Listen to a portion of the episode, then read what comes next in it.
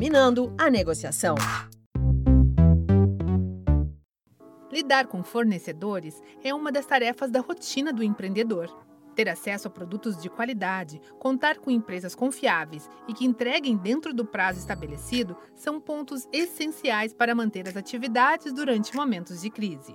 De acordo com o gestor de negócios do Sebrae São Paulo, Wilson Borges, existem dois tipos de fornecedores: comercial, aquele que apenas vende e entrega os produtos, e o parceiro, com o qual se desenvolve confiança e credibilidade, facilitando a negociação.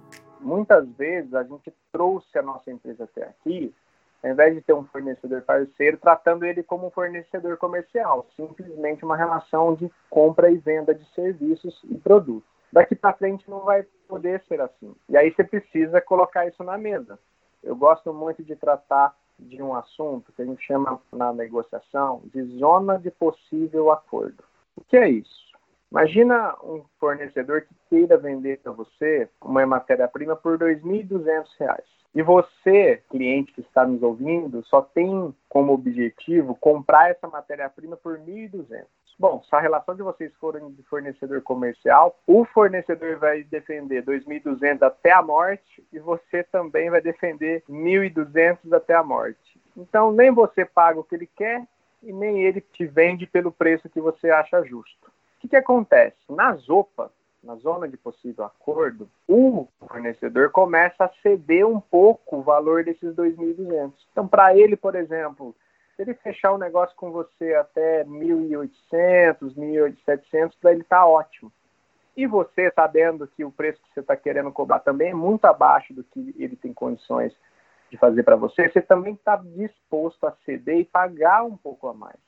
Então, nessa região em que você tem como ceder e pagar um pouco a mais e o, e o fornecedor te dá um desconto também, é onde a gente consegue fazer a negociação e entra nessa região que a gente chama de negociação de zopa. E isso é importante para que ambos saiam satisfeitos da negociação.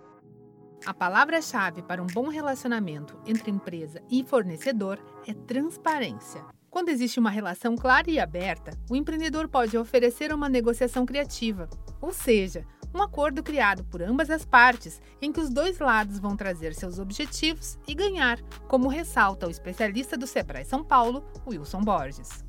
O que é essa negociação criativa? A gente coloca quais são os nossos objetivos, as nossas metas, as nossas condições, ou seja, quais são as posições na mesa de negociação. Então, o teu preço, o teu prazo, a tua capacidade de desconto, a tua capacidade de pagar um pouco mais caro.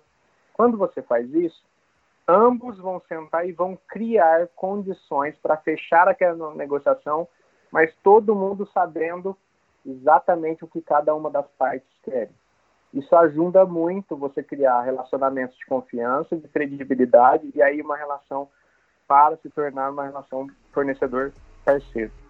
No último episódio da nossa série, o consultor do Sebrae São Paulo, Wilson Borges, traz dicas para negociar com os clientes. Para ouvir os próximos programas, acompanhe o Sebrae São Paulo nas redes sociais. Você acompanhou a quinta parte da série Dominando a Negociação, do Sebrae São Paulo, para a agência Sebrae de Notícias.